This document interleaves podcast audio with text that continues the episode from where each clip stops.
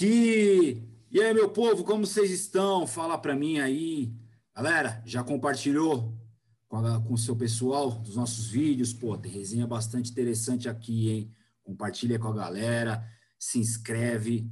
Vai lá nas redes sociais também, tem muito conteúdo bacana também. Arroba Samba Pra Vida, Facebook e Instagram. E vai lá nas plataformas de áudio. A gente também está em podcast. Todos os nossos bate-papos também são em podcast. Galera, hoje eu trouxe aqui um parceiro meu de longa data, um irmão que essa que a vida da música nos dá de presente e esse é um deles. Tocamos por muito tempo no mesmo lugar, na Avenida Nova em Santana, e ele fazia o MPB dele, mas o disco dele é bom e o disco dele também tem samba, viu? O pessoal se engana que, esse, que a galera da MPB não toca samba, mas a galera da MPB toca muito samba. Hoje, aqui no Alô Mundo, eu tenho a honra, eu tenho a satisfação, a gratidão e o prazer de trazer meu irmão Lulis Brissa.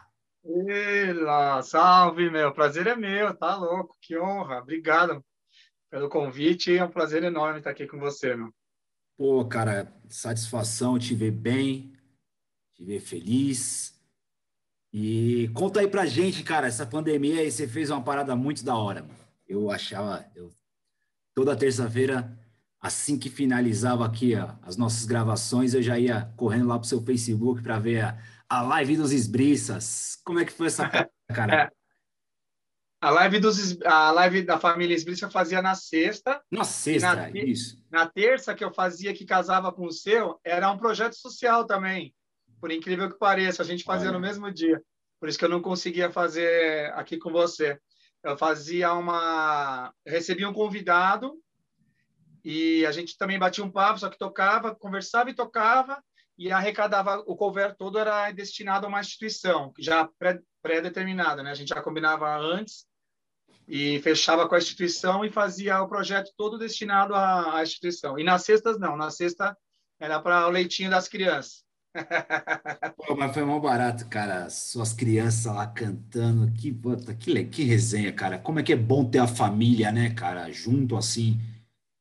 A pandemia nos trouxe isso, né, de volta, né? Ter essa comunhão da família bem ativa, mas. E, e também aí fez com que descobrisse talentos dentro de casa que às vezes passa despercebido, né? Foi, foi bem, sim, bem natural mesmo, bem sem querer, assim, não foi nada planejado eu comecei a live, tanto que minha primeira live da pandemia é, era só minha. Era Lula Esbriça tal, anunciei dessa forma, só que em casa, né, velho? Então, tô em casa, aí as crianças começam a colar, começam a entrar na câmera, começa a zoar o barraco, papapá, começa a cantar. Então foi, foi natural, assim, eles foram entrando, entrando. Quando eu vi, meu, eu falei, não, agora a live não é mais minha, agora a live é nossa. Porque você, as crianças fazem mais sucesso do que o adulto, né? Lógico. É e, e eles gostam, né? Assim, então eles se envolveram mesmo, eles começaram a cantar mesmo, a querer cantar mesmo.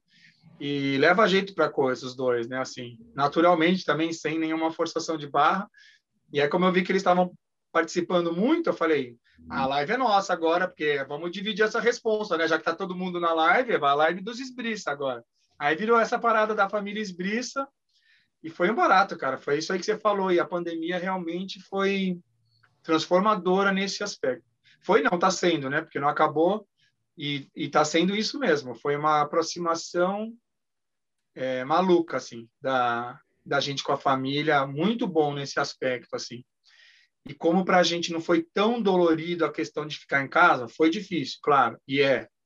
Mas eu digo, como eles são em dois e eles brincaram muito, né? Durante a pandemia toda e brincam até hoje, ficando em casa, é, isso tornou menos dolorido a questão de ficar preso. E mas foi muito boa aproximação com eles, né? Uma aproximação que realmente fora do comum, assim, né? Maior do que já era, porque a gente é músico, né, meu? Tem esse privilégio de ficar bastante em casa.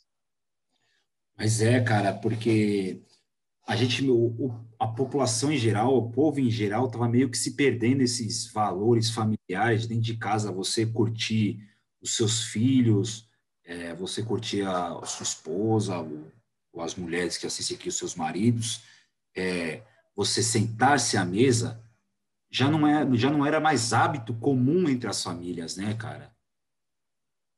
Sim, sim. É, acho que a vida corrida, principalmente aqui em São Paulo, ajuda muito, né?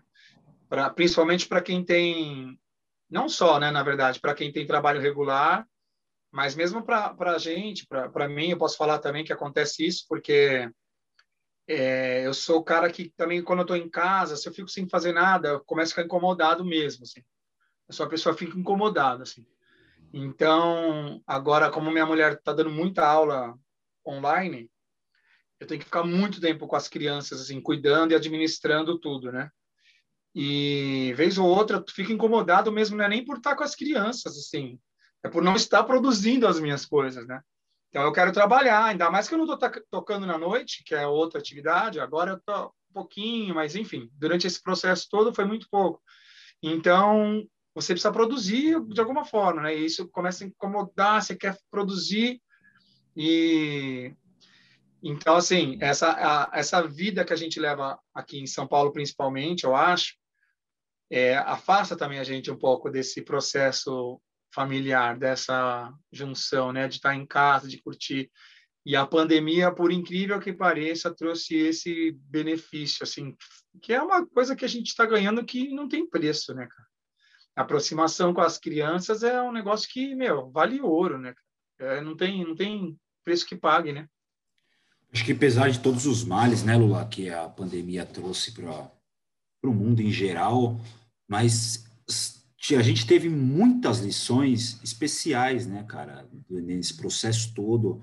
E eu creio que essa, essa lição da reunião familiar, do, do, do quão importante que é essa junção familiar, a família está unida de verdade, como o simples fato de sentar-se à mesa para almoçar. É, eu acho que são benefícios que muita gente não percebe. Sim. É, então, é, é isso mesmo, foi isso que, isso que aconteceu. Até essa questão mesmo de uma refeição, você tem toda a razão. Uma coisa bem simples, assistir televisão, enfim. A gente já, já tinha até um certo, assim, rituais aqui em casa, alguns rituais, né? mas a, é uma aproximação diária, cotidiana, assim, foi. E teve, tiveram outras coisas também no meio dessa desgraça toda, algumas outras coisas interessantes enquanto sociedade, enfim, enquanto pessoa para todo mundo, né? Eu acho, pra, pelo menos para a maioria, né? Tem gente que não tem jeito, pode vir pandemia, pode vir o que for, que vai ser difícil melhorar, mas acho que a população, de forma geral, é, deu uma melhorada, vamos dizer assim. Acredito nisso. Eu também acredito fielmente, cara. E Lula, vamos lá falar da, do, daquele seu disco que eu gosto tanto. Depois dele, você já, já lançou mais algum disco? Como é que... Não, eu tô com esse projeto para esse ano mesmo. Você chutou na, na lata aí. Eu estou querendo iniciar um, um projeto de financiamento coletivo, né? Para dar uma, uma força para esse segundo CD. Não consegui gravar desde então mesmo por questão financeira mesmo, por mais nenhum motivo. Mas esse ano eu quero fazer de qualquer forma, então eu vou começar com um projeto de financiamento coletivo, já estou vendo isso e já quero é, preparar, já estou no processo de ver qual vai ser o assunto para já lançar com essa temática, o CD. E, quer dizer, não sei nem se vai ser CD ou se vai ser EP, né? Porque hoje em dia falar CD é, é muito vago, né? Não tem mais finalidade muito CD. Então, mas talvez eu grave mesmo por, pelo projeto em si. Mas, enfim, eu tenho esse, esse projeto para esse ano ainda. Se eu não terminar esse ano, pelo menos eu vou terminar o ano com ele em andamento, em vias de, né? Em vias de finalizar. Eu acho que até o meio do ano eu já, já iniciei as gravações. Esse, essa é a minha ideia. Mas me fala aí, e o disco Outros Olhos, cara. Esse disco é maravilhoso, eu tenho ele até hoje, quando você me presenteou, quando a gente tocava junto. É, pô, a gente fez uma merecida homenagem aqui em Samba pra Vida pelo samba que tem lá no nesse disco, que é um samba maravilhoso. Pessoal, procura lá, Spotify, pode procurar Luiz Brissa, Outros Olhos, que o disco todo, de ponta a ponta, é muito bom. Ah, te agradeço. Aí, cara. Puta, Fiquei muito feliz lá quando você fez, vocês fizeram a homenagem, pô, Fiquei sem palavras, foi muito gratificante, cara. E o CD, é, o CD é um filho, né, cara? É, é o único e demorou muito para vir, né, da, da minha história toda, mas acho que veio na hora certa, quando estava mais preparado. Ele tem algumas peculiaridades, né, que acho que a maior delas é a mistura de, de ritmo, de gênero. Ele é bem, ele é bem diversificado, não só de estilo, mas até da sonoridade, né? Se pegar uma música uma é samba, como você bem disse, com os elementos do samba, com os instrumentos do samba, e tem um jazz com uma big band, tem cordas, metais, tudo junto na mesma faixa. Então, assim, esse ecletismo, ele, ele foi é, necessário, foi natural, porque eu, eu já tinha, nessa, nessa época, 20 anos de, de música, então eu trazia já uma, uma, um processo longo né, de música e variado. Né? Eu passei por várias fases. Eu tinha tocado, comecei em banda de pop rock, tinha tocado num grupo de samba, como eu já te falei, lá da, da Vila Albertina. Então, todas essas passagens que eu tive de história foram aglutinadas num único CD. E isso fez com que ele ficasse bem diversificado, o que foi legal, mas também tem seus, os seus contras, né? Porque às vezes você ouve o CD e não tem uma cara só, né? Então, para quem é mais fielzinho assim a um, a um estilo, a um padrão, talvez não, não se identificasse tanto, mas o CD me deu um, um prazer que uma satisfação que meu, eu era projeto de vida. Eu falei, não posso partir dessa vida sem gravar um CD, né? E aí quando eu gravei foi, puta, foi a honra, a glória. O CD ficou muito lindo para mim, muito graças a meu irmão Thiago Stancev, que foi quem produziu o CD, né? O menino, o cara é muito fera, né? Já trabalhou com muitos grupos de samba, muitos mesmo. E eu trabalhei com uma, uma equipe de músicos putz, meu, fenomenal, não sei nem palavra usar para os caras. Só monstro assim mesmo, cara, mesmo. Que ficaram meus amigos, né? Eu trabalho com a maioria até hoje. E, meu, é um, um showdozão, né? Meu xodó CD aí. Eu acho que é essa mistura aí, essa sua forma eclética de trazer a, a sua música, cara, que, que eu acho que faz esse disco especial. Não só para você, acho que para quem ouve. É, o Bruninho, nosso amigo, ele sempre fala, pô, Lula, Lula é bom, pô. Você tocou no casamento dele. Alô, Bruninho! É. Salve, Bruninho! Toquei no casamento, foi muito é. da hora. Então, Nossa. eu acho que são essas coisas, essas peculiaridades que você, que você fala, esses detalhes é, que, que tornam a obra especial. E esse disco tem tudo isso, cara. Esse disco é. Mais uma vez, pessoal, vamos lá no Spotify, nas plataformas de áudio, tá lá o CD do Lula. Esse CD é muito bom, vale muito a pena ouvir. Além do que, vocês vão contribuir também com o Lula. Tá difícil para todo mundo ganhar um trocadinho, então corre lá, dá essa moral pro nosso amigo aqui. Lula, tem outra faceta que a gente acho que nunca conversou sobre, mas olhando lá o seu site, olhando seus releases, como é que é essa faceta do Lula ator, velho? pois é, cara, tenho uma saudade que eu tô um tempo sem fazer, mas é muito bom, cara. Isso é libertador. O teatro entrou assim, é muito, já faz uma cota, né, de tempo. Eu comecei 2003, eu acho, se eu não me engano. E aí eu fiz um período direto, né? Tava numa escola que chama Curso Ator, que é incrível, assim, é uma escola acolhedora, indico também para quem quem quer começar, principalmente, não só para quem quer começar, mas ela tem esse lado forte, muito legal de acolher mesmo para quem quer começar, para iniciante. E eu tive a sorte de iniciar lá e, meu, é apaixonante, né? Mas a veia já está em você, né? Eu acho. Você só descobre, né? E aí ajuda muito em vários processos seu, é, libertadores, meu, de, de preconceito, de falar em público. Então, assim, tem muita, é, liberta muita coisa. É, é transformador, essa é a melhor palavra. E o legal também de fazer teatro, cara, é que você pode estar tá triste o que for, cara. Acho que a música tem isso também para gente que, que toca na noite. Mas mesmo numa aula de teatro, assim, eu às vezes eu pensava em não ir, estava chateado, pô, tô triste, hoje não vou. Aí eu falava, ah, não vou faltar, que eu já faltei, vou para aula, tal. Você chega lá, meu, você esquece completamente do problema que você tinha, mas completamente assim mesmo. Começa a fazer aula, você apagou. Você tá, você fica envolto ali. E isso é mágico também do teatro. E estar no palco para apresentar uma peça, ah, cara, aí só fazendo mesmo. É, é, assim como a gente tem essa mágica no palco tocando, no teatro é uma outra mágica, mas é tão especial quanto. E eu fiz esse, esse processo de estudante, um período, e sempre nos módulos lá tem apresentações cada final de módulo. Depois eu fiz Senac, onde eu me formei, fiz dois anos de Senac, aí tirei meu DRT, então eu sou ator formado pelo Senac. Mas assim, cara, não trabalhei quase como ator. Até porque precisa de tempo, né, cara, para se dedicar, para para ensaiar, para abraçar os projetos, né? Teatro não dá para fazer brincando, né? Ah, vou tirar um barato. Não dá. Você tem que ir, ir com afinco. Você pega uma peça, você pega um texto, você tem que mergulhar em pesquisa, em estudo, em se preparar. Então, é complicado arrumar o tempo, mas eu morro de saudade, cara. Eu fiz uma peça era é uma como que chamava? Não é peça, era, não, também não era musical, era meio a meio assim.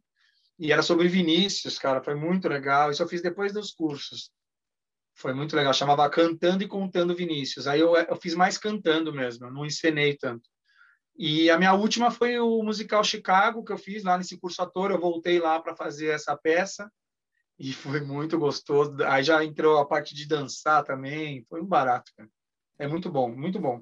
Você vê como que tudo se vincula, né? Toda, toda a expressão artística ela tem o seu, o seu vínculo, né? Quando eu, eu acredito muito que esse mundo dá voltas, acho que na, na arte não tem nada não tem nada mais explicado que a arte para falar disso daí, né? Você vê, você falou de um teatro, teatro musical, teatro que já envolve música, que, que aí já vai outra expressão artística, que é a dança, que aí se você quiser, já vi muitos, muitas peças, os caras pintando, até no show mesmo, Maria Gadu, no show dela, o cara pintando uma tela ao vivo no show. Então, são as artes, elas se entrelaçam entre si. E, e para mim é uma pena o país que a gente vive, com tantos artistas fabulosos de norte a sul do país, norte, nordeste, centro-oeste, sul, sudeste, todos os estados têm artistas incríveis e, e a cultura ser tão massacrada, eu diria. Massacrada, cara. É.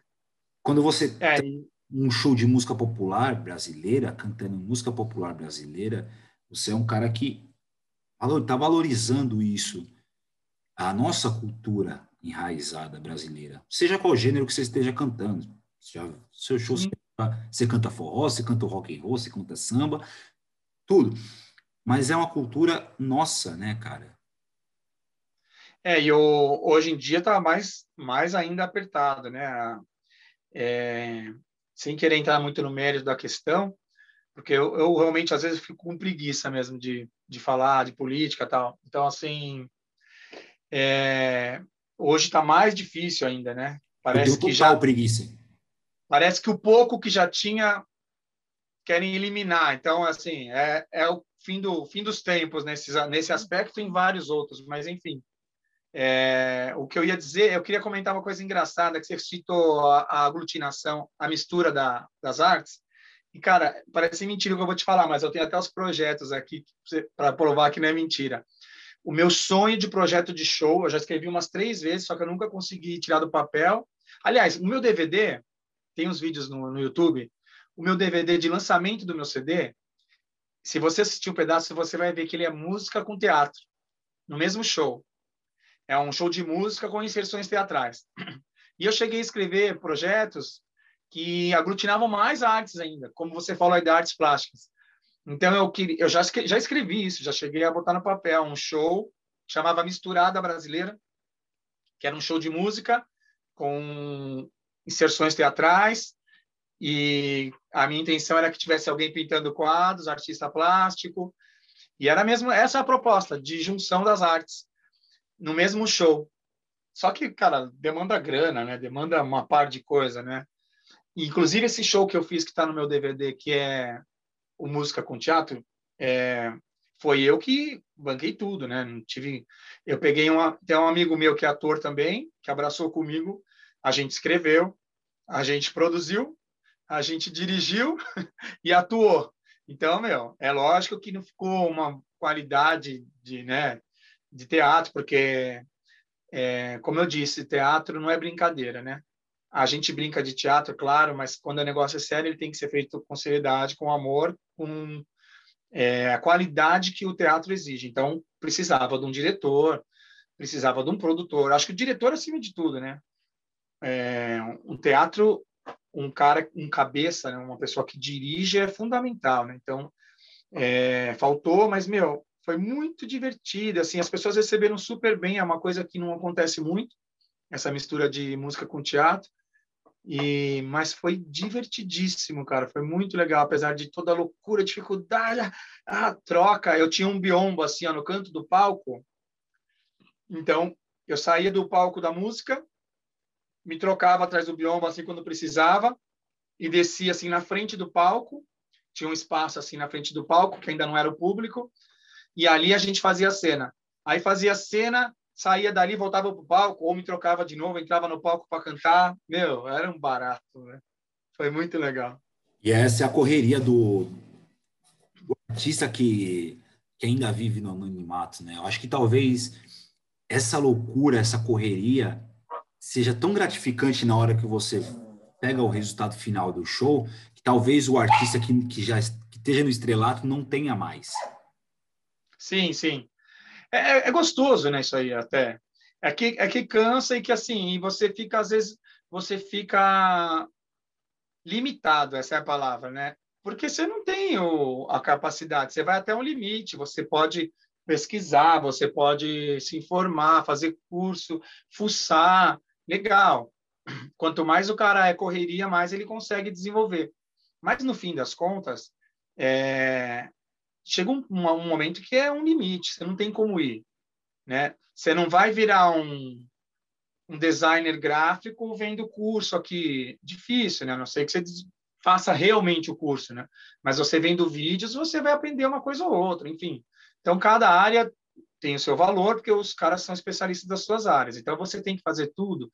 Você tem que produzir um show, você tem que vender um show. Cara, vender show é difícil pra caramba, velho.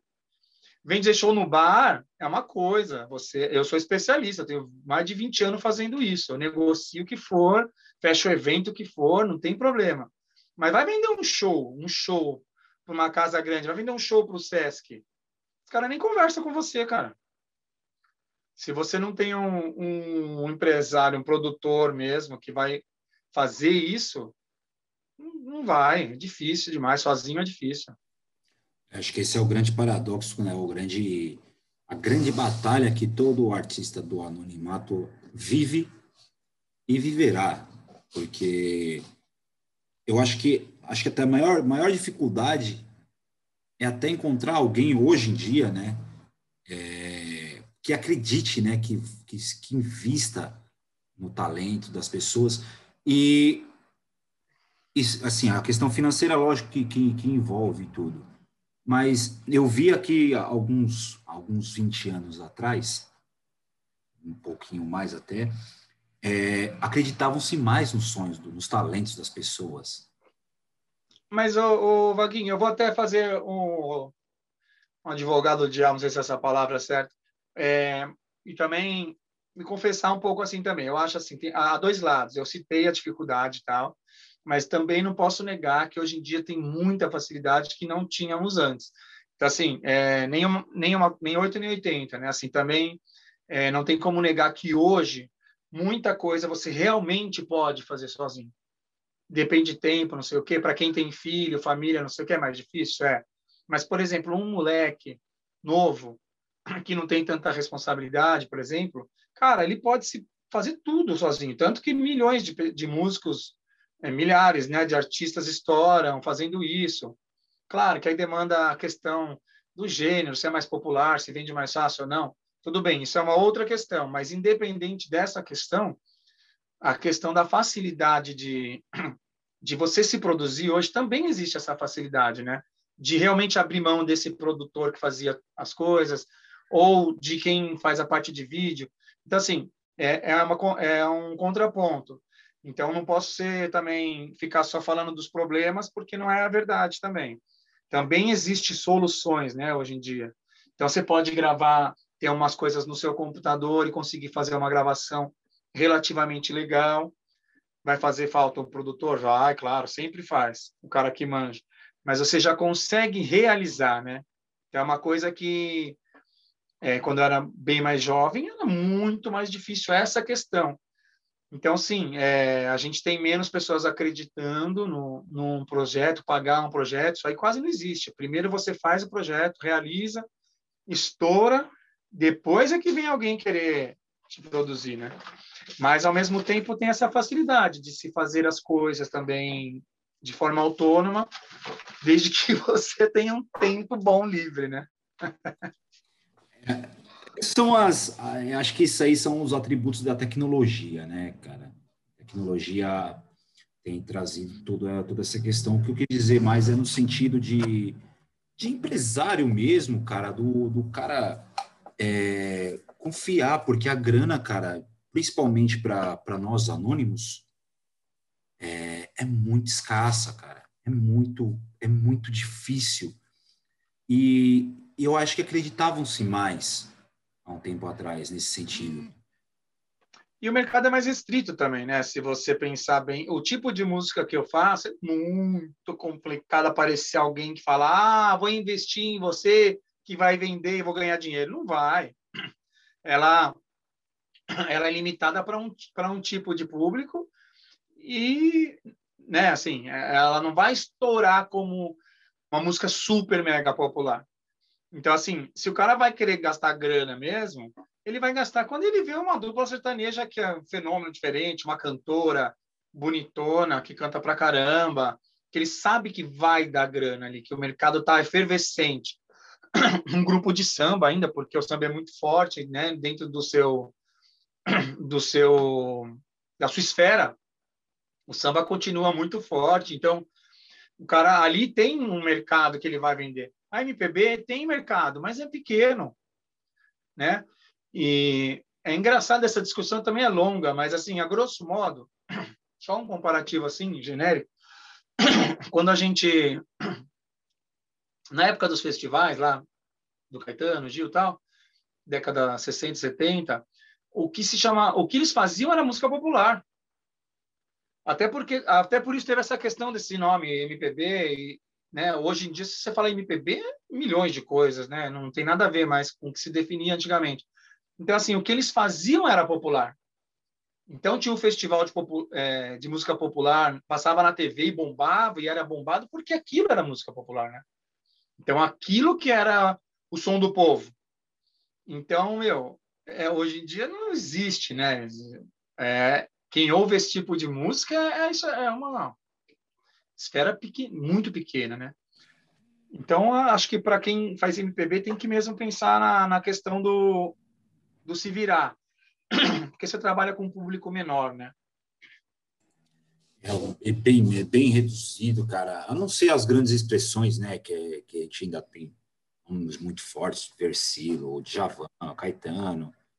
Só que também eu sinto uma falta que a MPB também não lança mais ninguém também forte nesse então, sentido. Então, forte aí é outra, outra discussão aí. Eu já ouvi isso aí e já contrapus esse, esse ponto. Por quê?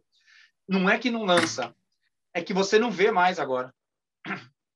Essa é a diferença. Quando você falava MPB não lança, é porque antigamente a MPB lançava e aparecia na TV. Agora não. Agora, para aparecer MPB boa, não vai aparecer. Você que vai buscar. Então, se você quer ver MPB boa, você tem que garimpar. Você vai procurar lá na, nas plataformas de streaming ou no YouTube quando estoura um clipe, tal, tal, tal. Aí que você vai chegar. Você não chega. Cara, tem muita gente boa, só que assim, não estoura. Você não vai ver na TV.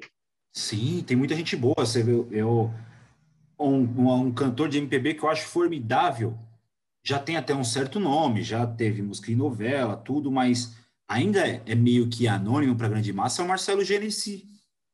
Sim, então. Ah, vai ver quanto custa o show do Marcelo Genesi, quanto custa o show do, sei lá, de uma dupla sertaneja aí, de renome.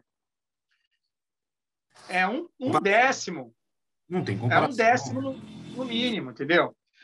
De, de valor. Então, assim, é mercado. Então, é, é louco isso. É, a discussão é muito grande, né? É, envolve muita coisa. Questão de educação, de cultura na escola, enfim. É longa, né? Mas, assim, bem a grosso modo, é que essa, essas, essas músicas, esses artistas, não chegam na grande mídia. Sabe quem chega?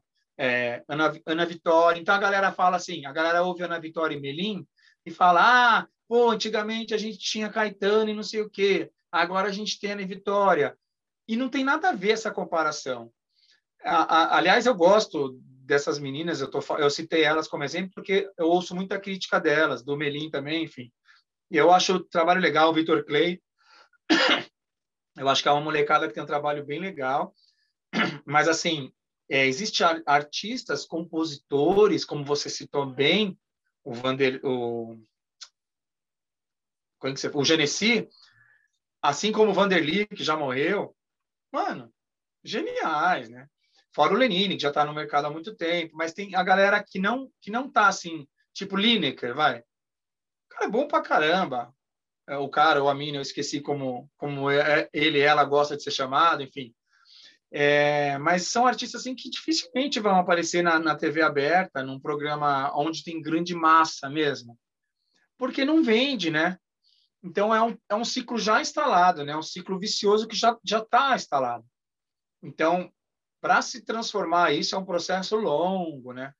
Então é isso que eu falei, envolve educação forte, cultura forte na escola, nas bases, na periferia. Igual aquela discussão que o ah, não põe música clássica é, na favela, na periferia porque ninguém gosta. Não é que ninguém gosta, é que ninguém ouve. O cara nunca ouviu a vida inteira. Como você vai falar se ele gosta ou ele não gosta? Ele não ouviu. Ele só ouve uma coisa, duas coisas. Se o cara ouve aquilo, faz parte do cotidiano dele, ele aprende a ouvir, por mais estranho que pareça que ele não tem conhecimento, aquilo assimila, faz parte do, do, do emocional dele, né? Então é, é longa. Exato, tanto quando você põe uma escola de música em qualquer favela do Brasil, saem músicos magníficos. Magníficos. Saem músicos.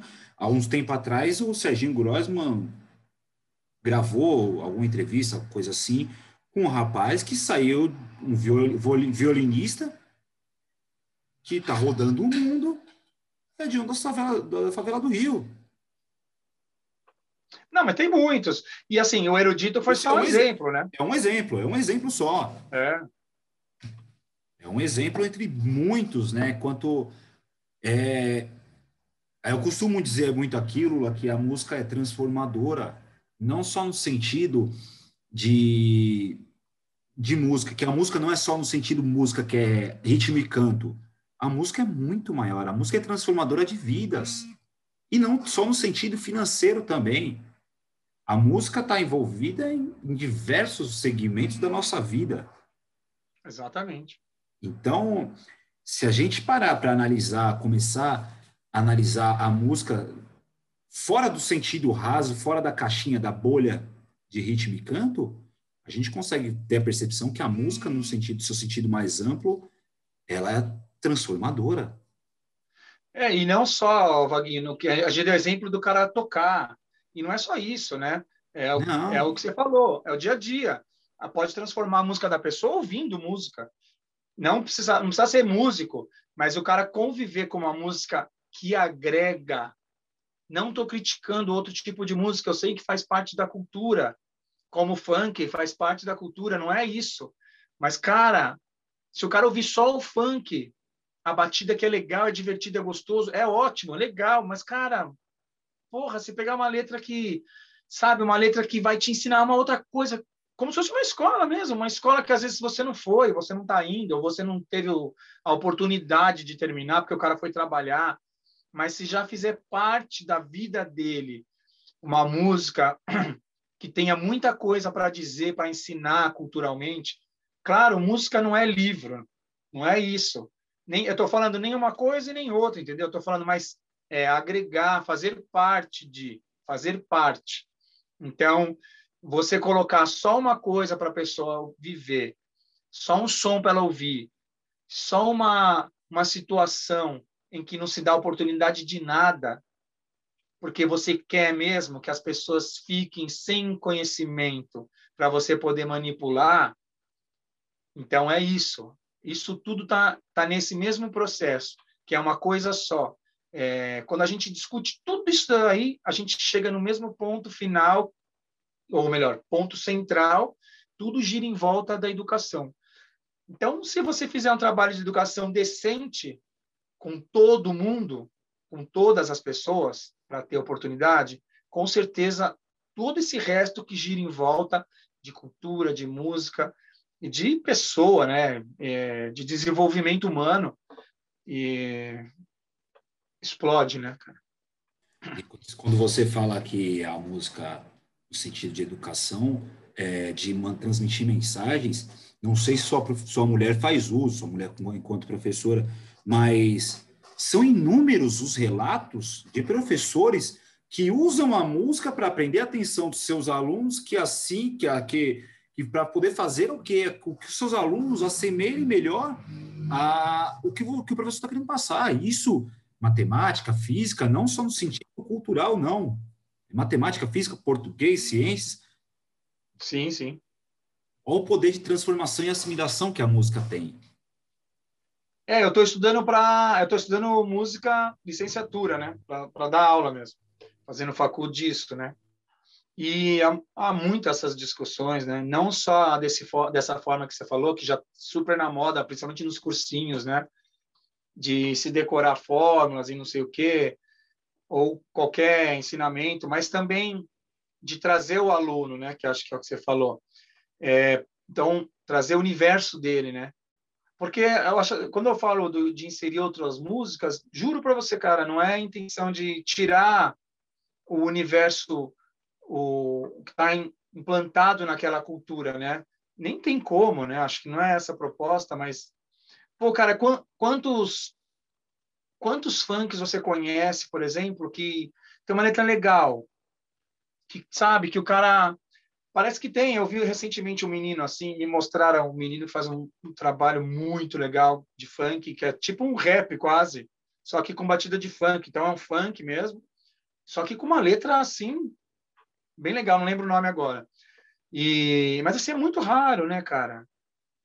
Então, então se, sempre como exemplo, tá? Não é ah, funk, não é nada disso também. É, eu poderia falar a mesma coisa sertanejo universitário ou até de outros ritmos, sabe? Agregar alguma coisa legal e, e inserindo outras coisas, é, e inserir MPB, inserir samba, samba de raiz, para as pessoas ouvirem mesmo, para fazer parte daquele universo. É importante isso. Isso não depende só do Estado, é, é a função do Estado principal em, em, em incentivar, investir na educação mas essa parte de inserir a cultura é, é uma obrigação, é uma parte de todo mundo. Então, acho que todo mundo, toda a sociedade tem responsabilidade. Exatamente. Eu tenho uma, uma filha de 14 anos, consumidora assídua de funk. Ela me mostra muitos funks que não são, não são só os apelativos a galera, que são os comerciais, que muitos desses comerciais eles têm que mudar a letra para poder entrar em rádio. É, Sim. Só que é toda uma galerinha underground ainda. É toda aquela galerinha underground. Eles só vão. Por quê? Porque eles não são comerciais. Aí, voltou no mesmo ponto, cara. É isso. É, é uma galera que passa uma mensagem, ela me mostrou já bastante. Logicamente, eu não, não gravei. Logicamente, não. Eu não gravei o nome desses meninos, mas assim. É um, uma galera que, se ele não trouxer uma música que seja na linguagem comercial, na linguagem que está vendendo, eles não vão passar, não vão sair do, do movimento underground. É igual eu conversei é, recentemente com com Ederson Santos, um compositor de samba lá de Santos, e que a gente, nós do samba, está começando a, a, ter um cara que saiu desse movimento underground, que está já galgando, que é o Renato da Rocinha.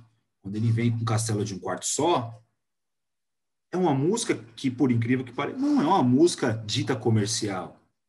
Mas é essa música que está impulsionando, tirando ele do, do, do, do movimento underground.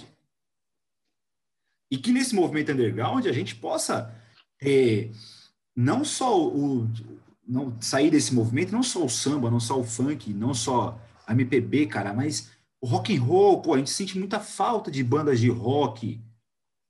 Tá na mídia, cara. Eu, eu principalmente, por, por mais, é, particularmente, né, no caso, é, por mais que eu, que eu sou adepto do mas eu adoro rock, pô.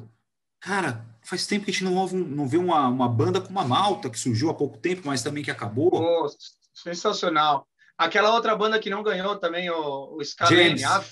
Scalene. Scalene. Scalene. Bom demais. Você entendeu? Mas assim, ó, ó, Vaguinho, é tudo o mesmo processo. O que eu citei para o funk, ou para o sertanejo, ou para qualquer estilo, serve para tudo, serve para MPB, serve para o rock. Também tem essa nostalgia de falar o rock, ah, a gente viveu Legião, a galera de Brasília, a galera do movimento, música de protesto, agora não tem mais. Tem. O que não tem é mercado. A música tem. Você conhece Vanguard? Conheça. A molecada, ele já está há um tempo, não é tão novo, já tem acho que mais de 10 anos. Sensacional, cara. Sensacional, cheio de conteúdo, é novo, é diferente, parece com um monte de gente, mas não parece com ninguém, parece com eles. Então, assim, então, assim tem muita coisa, cara, como o Scalene que você citou, sensacional, conteúdo, tem muita coisa, só que você vai tocar onde? Aonde que toca isso? Pois é, esse que é o esse é o grande barato, essa é a grande questão. Eu acho que contextualizando aqui, a gente já está começando a encaminhar para os nossos momentos finais. Contextualizando, acho que cabe mais do que qualquer outro, qualquer outro, qualquer tipo de intervenção midiática, até intervenção governamental, intervenção é, de, de, de, grandes emissoras de TV, de rádio, acho que cabe a nós, enquanto espectadores, a gente começar a impulsionar essa galera que é, que está nesse movimento underground. E sabe como a gente faz isso, Lula? É a gente compartilhando com um amigo, esse amigo compartilhando com outro. É a gente fazer o trabalhinho de formiguinha que a formiga não trabalha sozinha, nem a formiga é. trabalha sozinha. Então é a gente, assim... é a gente, é, é, é eu aqui, ó, enquanto a gente está publicando o nosso samba do dia, que para 2021 a gente mudou um pouco o formato, mas os de 2020, é, a gente trouxe muita gente underground total, cara. A gente homenageou muito amigo nosso que é músico, como você, como Daniel, Daniel Petrella, Fernando Lima, antes de, de entrar por Percepção. Por quê? Porque a gente tem que fazer isso. A gente, enquanto uma página, a gente tem que fazer isso. E, e Vaguinho, é o que você falou, você faz exatamente o, é isso aí mesmo, é, é o que você faz. E assim, o legal é que, para finalizar esse assunto, é que a gente fala muito de mídia de massa, mídia de massa, mas a mídia de massa que controla as paradas está perdendo força.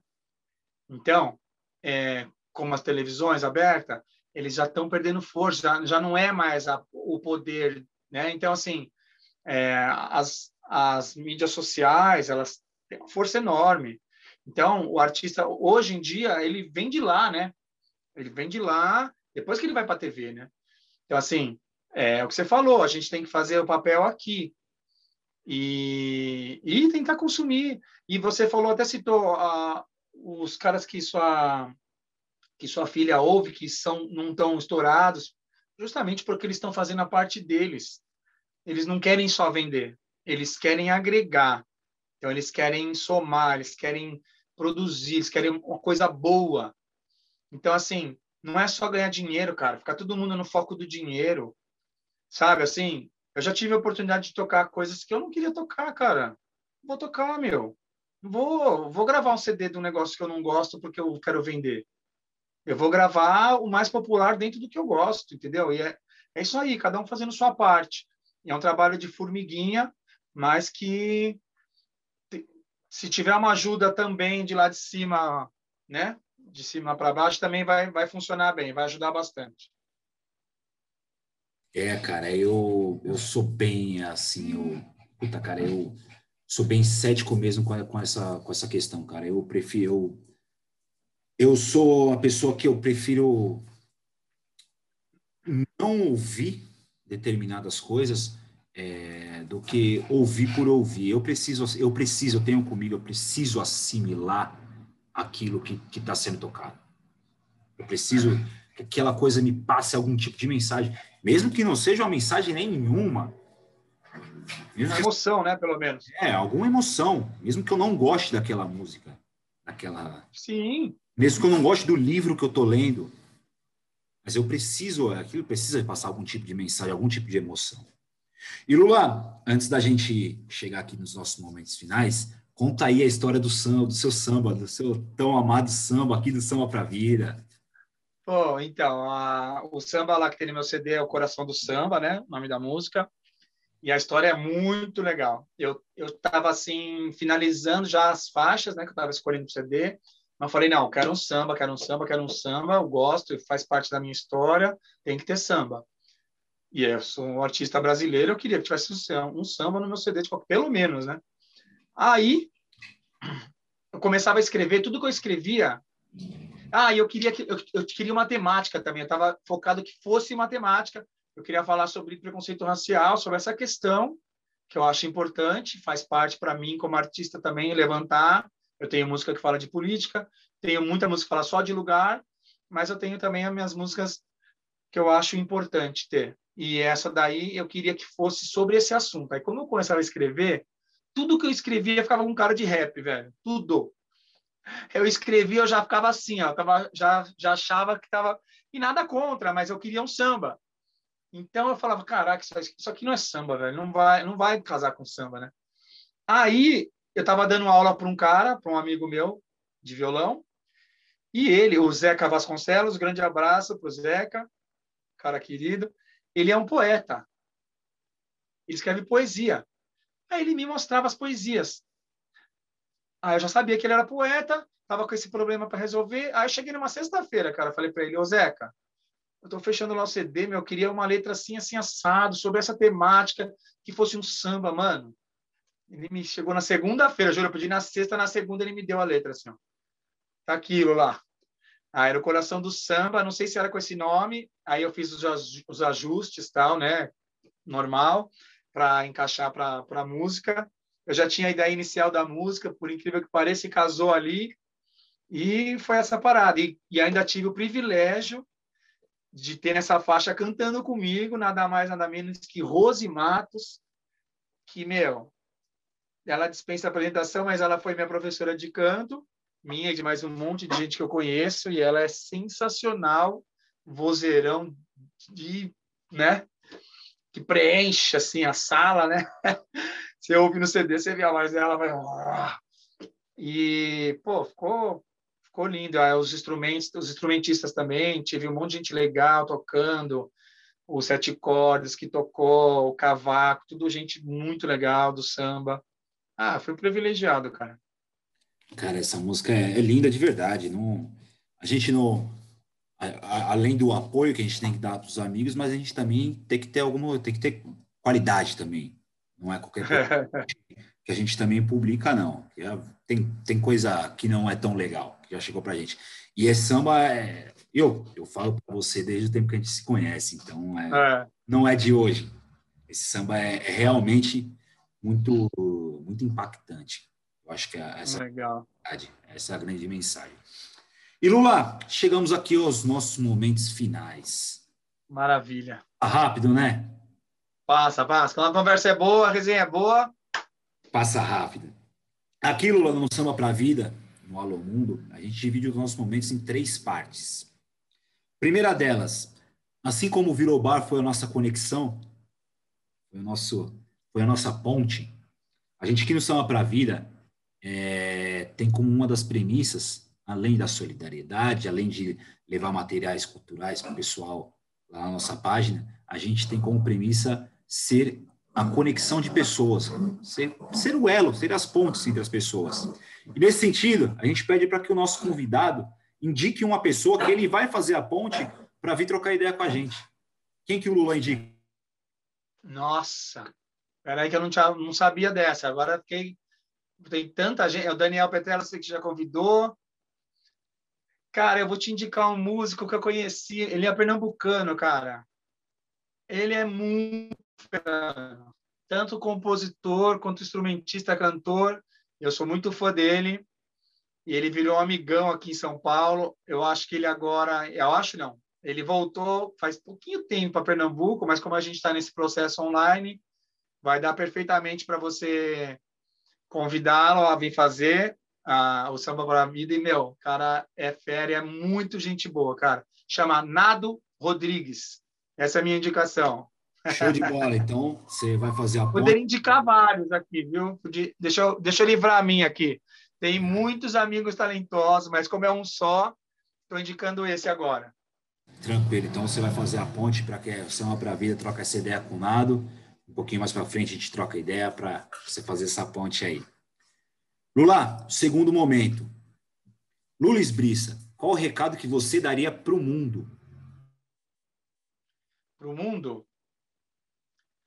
Ah, cara, é, é, muito chavão, mas eu acho que é, é o foco das coisas, cara.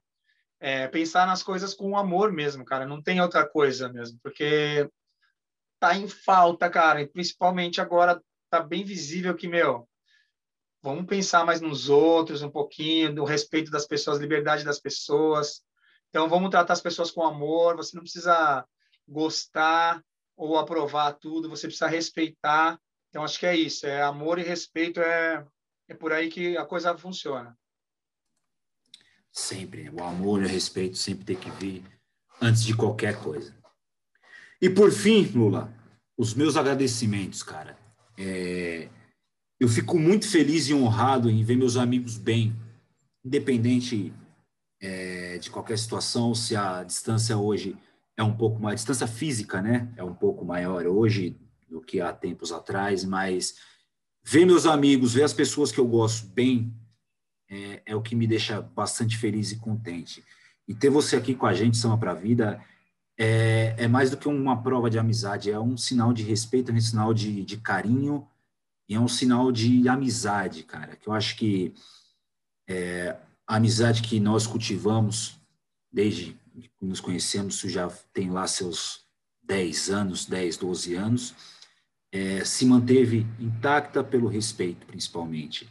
E eu não poderia, assim como eu te falei quando eu fiz o convite, também falei para o Daniel, que vai estar aqui também com a gente, é, eu gosto muito de conversar com as pessoas que já têm algum, algum nome, eu gosto muito de aprender com eles, mas acima de tudo eu gosto de conversar, eu gosto de apresentar os meus amigos. E você é um deles. Saiba que é, o carinho, o respeito que nós do Samba para a Vida, não só eu, Vaguinho, mas todos que fazem parte, que te conhecem, que é da, da, do, lá do nosso tempo de Virobar, é, o carinho e o respeito é recíproco, é o mesmo. Então, muito obrigado. Meu amigo, eu tenho para dizer para você o seguinte: é, você foi um cara, cara, que desde o dia que eu te conheci, não virou, você sempre me tratou assim, dessa forma que você está tratando agora, com esse sorriso aí, com esse carinho. E é. Cara, eu só tenho a agradecer. Você foi uma pessoa especial mesmo que apareceu na, na vida da gente para agregar. E esse trabalho que vocês estão fazendo agora só mostra isso, né? O coração que você tem, sempre teve. E eu posso falar, assim, por experiência própria, porque realmente eu cheguei, da forma que eu cheguei no Virou, que era a casa lá de vocês, eu fui recebido dessa forma aí que você está falando comigo agora. Então, assim, só tenho a agradecer, cara, é muito especial isso, e é, o que eu retribuo é, nada mais é do carinho que eu recebo de vocês, cara, e você é um cara especial, esse trabalho que você faz mostra isso, escancara o que ficou visível para a gente quando a gente se conheceu que você é um cara muito do bem. E é um prazer estar junto com você, cara, em qualquer, qualquer hora, mano. Qualquer hora que vocês precisarem, que quiserem contarem comigo, pode contar comigo, pode me chamar que eu faço questão de estar, cara. Prazer ter sua amizade. Obrigado, viu? Ser do bem é um dever enquanto cidadão. Pessoa fazer o bem é, é um dever enquanto cidadão. Pessoal, gostaram do Lula? Vai lá nas plataformas de de áudio, ouve lá o som dele. Eu vou deixar aqui também para vocês, galera, o link do canal do YouTube do Lula para vocês também curtirem. Vamos propagar o som desse cara, que esse cara é formidável. Daqui a pouco também teremos outro cara da MPB que a gente já comentou aqui, que é o Daniel Petrella. Eu conheci o Daniel um pouquinho antes do, de conhecer o Lula, lá, nos, lá no, nos Pagodes Terra Brasil, mas também é um músico hoje de MPB, faz um trabalho. Meu amigão. Nosso, nosso amigo. É, meu irmãozão também. Falemos hoje até. e, e vamos lá, vamos curtir o trabalho dessa galera, vamos alavancar, o poder está nas nossas mãos. Galera, conta aí, manda aí pra gente quem é o cara da MTB que, que tá assim, ó, underground, tá no anonimato. Conta aí, deixa aí nos comentários, vamos atrás, vamos, vamos impulsionar, vamos alavancar, vamos agregar as pessoas. Beleza, galera? Deixe seus comentários, deixe seu joinha, curte nas redes sociais, ouve nas plataformas de áudio, beleza? Então, até a próxima. Alô, mundo, olha eu aqui! Alô, mundo!